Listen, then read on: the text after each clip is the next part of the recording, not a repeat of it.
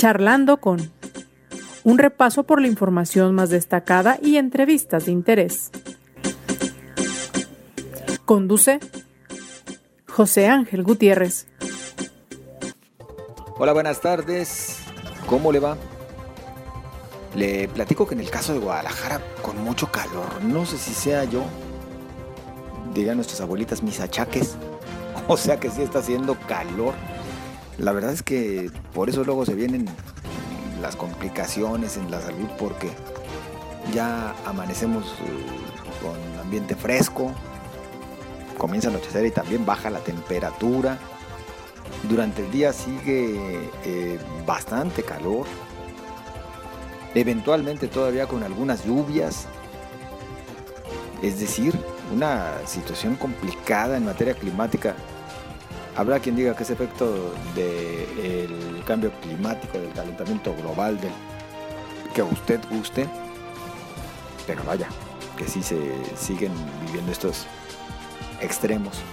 Y eso que le estoy hablando de Guadalajara, una de las ciudades más privilegiadas en cuanto al clima se refiere.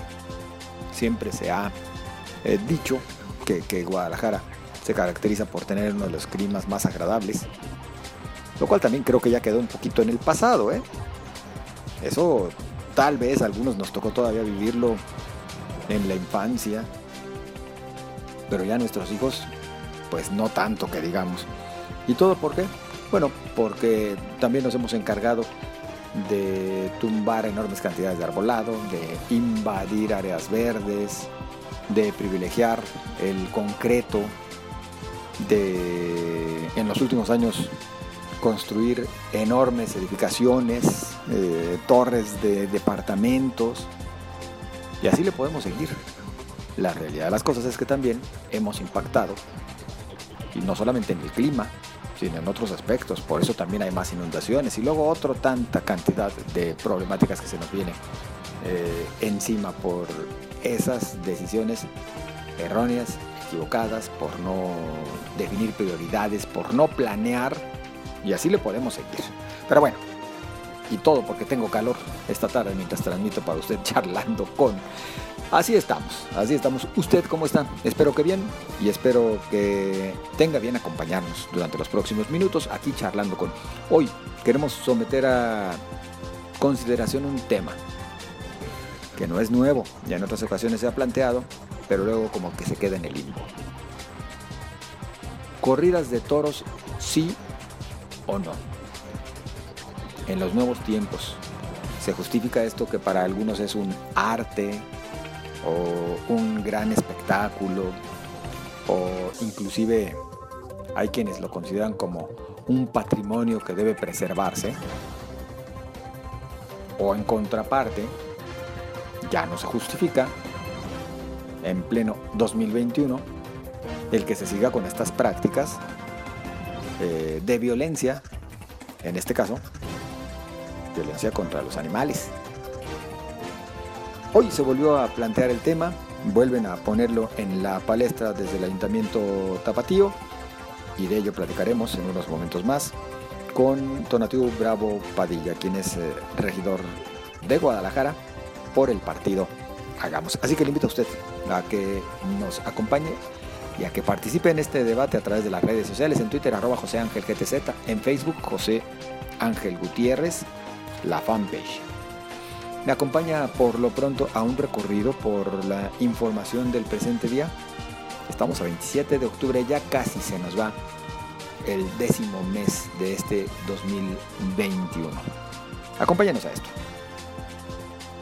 En sesión ordinaria del Instituto Electoral y de Participación Ciudadana de Jalisco, los consejeros de ese instituto aprobaron los cambios en los órganos directivos del Partido Acción Nacional y la no utilización de la urna electrónica para los comicios extraordinarios que se llevarán a cabo en el municipio de San Pedro Tlaquepaque. La policía de Guadalajara desplegará un operativo con 800 elementos para prevenir actos vandálicos durante la noche de Halloween. Cecilia Escareño, comisaria de grupos de, de la policía, Detalló que el operativo comenzará en la noche del 31 de octubre y terminará la madrugada del 1 de noviembre. El presidente de la Comisión de Hacienda en el Congreso local, Javier Romo, informó que los municipios de la zona metropolitana aplicarán incrementos a las tablas catastrales que oscilan entre el 2 y el 5%, situación que calificó como razonable, pues este porcentaje ni siquiera representa la inflación que se aplica año con año, por lo cual considera que no implicará, no impactará en la economía de los contribuyentes. Jalisco espera cerrar el año con buenos números en materia turística, señala el secretario del ramo, Germán Ralis Cumplido. Destaca que la ocupación importante se reactiva en noviembre, con los puentes vacacionales por los días de asueto.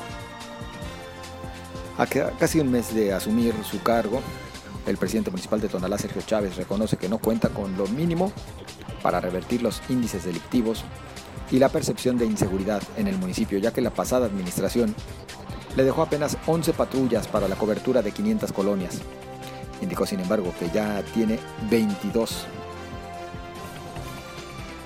Este día se realizó la octava, caminata de la Universidad de Guadalajara, que concluyó con la consabida protesta afuera de Casa Jalisco. En esta ocasión, fueron entregadas 2.552 firmas de la preparatoria 8 el secretario general de dicha preparatoria, Héctor Guillermo Pelayo, lamentó que el gobernador diga que no lee las cartas porque sí trabaja. Y en la información nacional, el presidente Andrés Manuel López Obrador arremetió por quinto día consecutivo en sus ataques contra la Universidad Nacional Autónoma de México, la UNAM, y aunque aseguró que respetará su autonomía, insistió en que debe reformarse. Si me lo permite, a este tema le vamos a dedicar unos minutitos porque sí me parece importante. Es cierto, ya son cinco días consecutivos en los cuales el mandatario se dedica a hablar de la Universidad Nacional Autónoma de México y hoy de alguna manera inclusive ya involucrando a otras universidades. Él sigue insistiendo en que hay personajes que inciden en las decisiones de estas casas de estudios y lo considera mal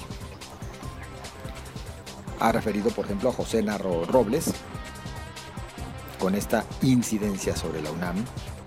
Y en esta ocasión también a José Narro agregó de nueva cuenta a quien se define como el, no se define él, sino se le ha definido así como el líder moral del grupo político de la Universidad de Guadalajara, a Raúl Padilla López, diciendo pues que se tendría que investigar la incidencia de personajes como estos en la vida de las universidades. Mm, en ese tenor, yo preguntaría, la influencia de algunos liderazgos en diferentes ámbitos, ¿eh? no solamente hablando en el caso particular de las universidades, ¿es algo per se malo? Porque bueno, pues liderazgos al final de cuentas los tenemos en todos los aspectos. Hay líderes religiosos, hay líderes sindicales, hay líderes políticos. ¿Por qué no, inclusive en el ámbito académico, tendríamos que pensar que existen líderes que seguramente tienen cierta influencia y en algunos temas marcan la pauta? En principio, ¿por qué nos tendría que asustar de que existan líderes natos en cualquier ámbito? Si tener este tipo de influencia y de liderazgo fuera malo per se, aquí estaríamos entonces hablando de que el propio hoy presidente de México, Andrés Manuel López Obrador, tendría que ser clasificado en el mismo grupo de aquellos a quienes cuestiona. López Obrador es líder hoy de un movimiento que han definido como la cuarta transformación,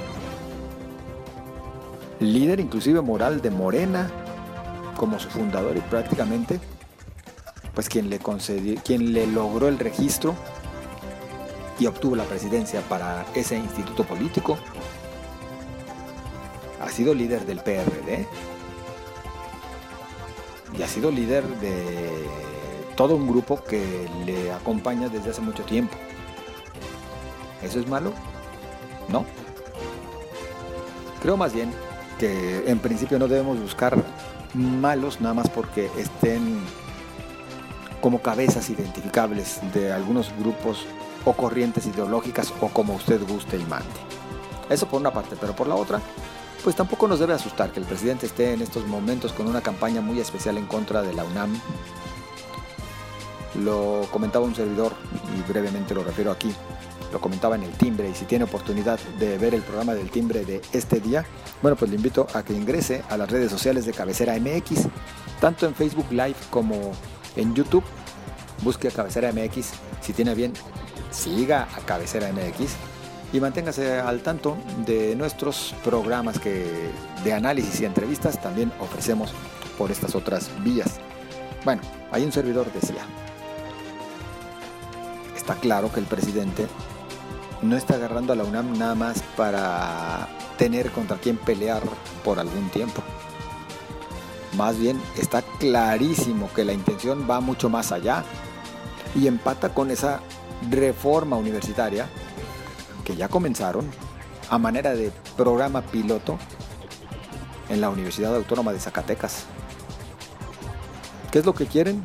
Bueno, es una cantidad importante de, acciones que buscan, pero entre otras cosas se pretende que exista la gran oportunidad de que todos puedan ingresar a la universidad, que haya pase automático, que nadie se quede sin estudiar una carrera universitaria. Y en principio esa, pues no me parece tan mala decisión. No si van a realmente a estudiar y a echarle ganas y no a perder el tiempo.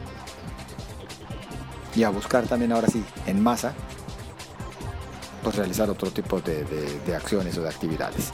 Una transición, todo un proceso de transición al que quieren someter ya no solamente a la Autónoma de Zacatecas, donde ya comenzaron, sino a todas las universidades del país. Y esto seguramente vendría después con algún tipo de intervención más allá del respeto que existe o que debe de existir a la autonomía universitaria. Es todo un tema que tendríamos que analizar con mayor detalle en próximas fechas, pero sí quería por lo menos mencionarlo de paso. Si quiere usted conocer más al respecto, si quiere conocer las opiniones de Surya Palacios, Héctor Romero Fierro y de un servidor, en este caso eh, coordinados bajo la conducción de Alberto Velasco, le invito a que ingrese a Cabecera MX en Facebook o en YouTube y pueda eh, ver el episodio de El Timbre de este día. También espero sus comentarios y los recibimos con mucho gusto a través de las redes sociales. Corridas de toros sí o corridas de toros no. Tal vez es la pregunta con la que podemos iniciar esta charla, que a continuación tenemos con Tonatiuh Bravo Padilla, regidor por el partido Hagamos en Guadalajara. ¿Cómo está? Buenas tardes. Muy buenas tardes, estimado Ángel. Siempre es un gusto saludarte a ti y a tu público. Igualmente. Bueno, pues usted hoy llevó nada menos al Ayuntamiento de Guadalajara este tema, la necesidad de plantearnos respecto a la tauromaquia, cómo sí o, cómo ya no. Exacto. Eh, lo que estamos nosotros eh, planteando al ayuntamiento desde la Comisión de Cultura eh, que preside la regidora, la regidora presidenta, es lo lo correspondiente a, insertar en el debate mundial y nacional sobre el trato de crueldad animal o que incluso llega hasta la muerte en el caso de eh, las plazas de toros y las corridas de toros, eh, por los dos ángulos. Primero, por lo que respecta a las leyes de protección animal y por otro lado por lo que representa apología de la violencia eh, hacia la sociedad. Y si lo vemos, Ángel, podemos ver de manera muy clara cómo ha bajado ese espectáculo, han bajado las corridas de toro, ha bajado el público en todo el mundo. Son ocho o nueve países solamente en los que subsiste. Y de hecho, en una parte de España, en varios municipios, ha sido ya prohibida esa actividad. de lo que se trata es de entrar en un debate sobre lo más conveniente respecto a el posicionamiento que el ayuntamiento tenga que hacer. En el caso de México son tres los estados que tienen ya como prohibida la tauromaquia. Son Sonora, Coahuila y Guerrero. Desde su visión personal, ¿se debería prohibir o solamente cambiar algunas prácticas? Yo creo que tendríamos que entrar a un periodo de transición, de cambio de prácticas, eh, particularmente el sacrificar a un animal o, someterlo a un trato cruel y después eh, culminar con el sacrificio, eh, porque a partir de ello, evidentemente, hay una cultura superior que se está levantando hoy en día en el mundo, que es no solamente preservar el medio ambiente, sino el amplio respeto a la naturaleza y particularmente a lo que representa la vida animal.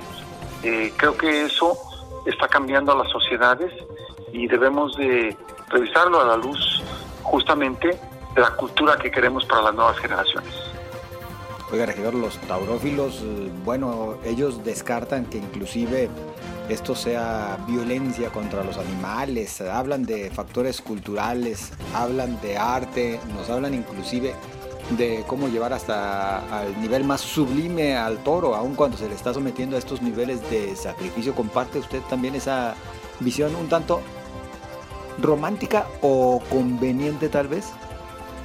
Yo creo que fueron parte de, de las eh, expresiones de los pueblos en tiempos y en momentos determinados y hoy en día eh, se está imponiendo una nueva forma de cultura, es decir, eh, tú y yo podemos recordar los tiempos en los que en Roma el hombre que era esclavo era sometido a, peleas, a luchas que terminaban con la vida. Y en aquel entonces ahí estaba una parte de la población mm, presenciando ese espectáculo.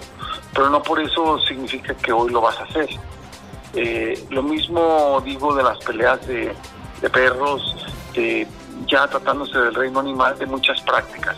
Eh, voy a, una cuestión sobre la que influyó eh, de manera significativa en mi caso, Ángel, y tiene que ver con el hecho de que cuando yo era estudiante, los estudiantes de medicina, de biología, tenían prácticas para el conocimiento fisiológico, operaban o abrían conejos y otros animales. Sin embargo, estas prácticas están totalmente superadas hoy en día a tan solo 25, 30 o 35 años de distancia, porque se consideran actos de crueldad animal y hoy en día ha aparecido software eh, que perfectamente iguala o supera las posibilidades de que operes eh, a un animal en vivo.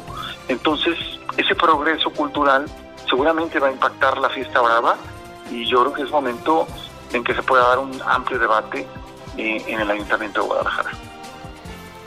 ¿Y qué se terminó por decidir eh, en el marco de esta Comisión Edilicia de Cultura, Espectáculos y Festividades Públicas? Lo que se estaba discutiendo es la convocatoria para integrar el Comité Ciudadano. Eh, como eso está aprobado por ley y por reglamento, todos lo aprobamos para que se integre esa comisión, pero se anexó este documento y otro que también expuso una regidora de Movimiento Ciudadano, eh, para que podamos revisar a fondo estas prácticas. Necesariamente se tendrá que pasar tal vez por algún tipo de foros, regidor, para tomar alguna determinación. Así es, así es, no se trata de imponer nada, se trata de que hagamos un debate eh, sobre el tema y, y pueda Guadalajara, que es una ciudad emblemáticamente cultural, tener la mejor respuesta. Bueno, pues esperemos que sea para bien. La realidad de las cosas es que creo nos hemos tardado en entrar a un debate en serio y a buscar las formas del cómo sí o no tenerle miedo al cómo ya no, pero con sustento. Exacto. Tal cual. Así es. Exacto. ¿Me permite robarle? Sí, perdón. Eh, nada más me permitirá robarle un par de minutitos con respecto a otros asuntos. Perdón, regidor. Sí, claro. Muy en particular. Bueno, el tema del confinamiento final de la basura sigue siendo uno de los que más eh, mantienen preocupados a los habitantes de la zona metropolitana de Guadalajara. La postura de usted como regidor por hagamos en torno a este asunto que pareciera durante hace durante muchos años los municipios pues eh, lo dejaron como no prioritario porque les parecía mucho más factible mantener concesiones como la que hasta la actualidad se tiene con Capsa Eagle en vez de asumirlo como una responsabilidad propia del municipio? Bueno, yo creo que hay que analizar, estamos en tiempo de analizar pros y contras de eh, la concesión de servicios públicos y poder valorar a fondo eh, si esto se hace. Yo aquí pondría, Ángel, una tercera opción que no se ha aprobado, la de crear un organismo público descentralizado de Guadalajara que se encargue estrictamente del tema eh, con eh, un contrato laboral específico para el asunto. Yo creo que esa puede ser una alternativa perfectamente válida y no necesariamente la concesión. Creo que tenemos que revisar resultados, pero ya eh, definitivamente el tema de CAPSA ha mostrado sus limitaciones y ha demostrado pues cómo en esto se empeñan aspectos de negocios por un lado y por otro lado también que tienen que ver con la corrupción. Esto indica entonces que lo que es un hecho es que ya no debería renovarse el contrato con CAPSA.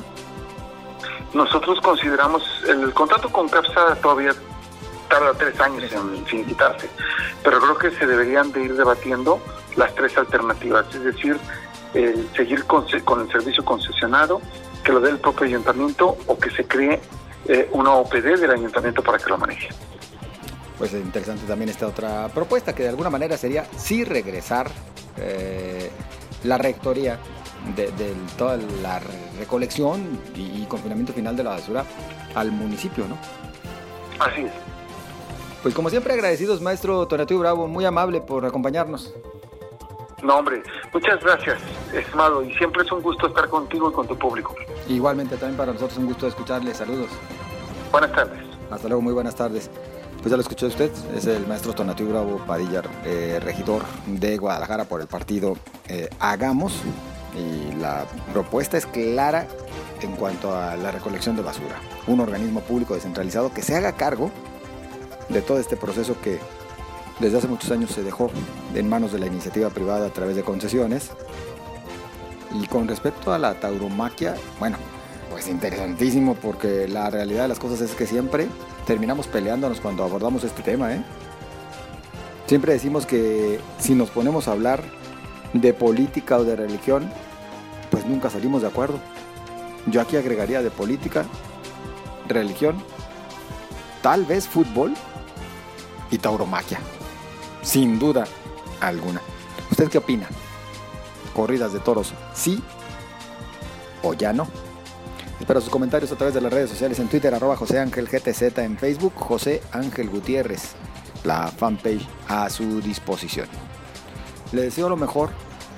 Mire, eh, a pesar de que en estos momentos nos encontramos en un stand-by por lo que refiere a casos COVID, porque ha disminuido considerablemente los contagios, pues no hay que confiarnos. El virus sigue activo, sigue latente y por lo tanto hay que seguir bajo los respectivos cuidados. Eso por una parte, por lo que refiere a temas de salud, que además ya también se vienen otros temas, otros eh, padecimientos que no podemos perder de vista. El dengue sigue presente, viene la temporada de influencias, entre otros tantos rubros que no podemos olvidar. Por cierto, también ya próxima a arrancar la vacunación contra la influenza. Eso por una parte, insisto, por la otra, bueno, en temas de seguridad, pues también cuídese. Porque aunque las autoridades nos hablan de que pues estamos en una condición mucho mejor y que se va avanzando en los indicadores, la cruda y triste realidad nos habla de algo aún distinto.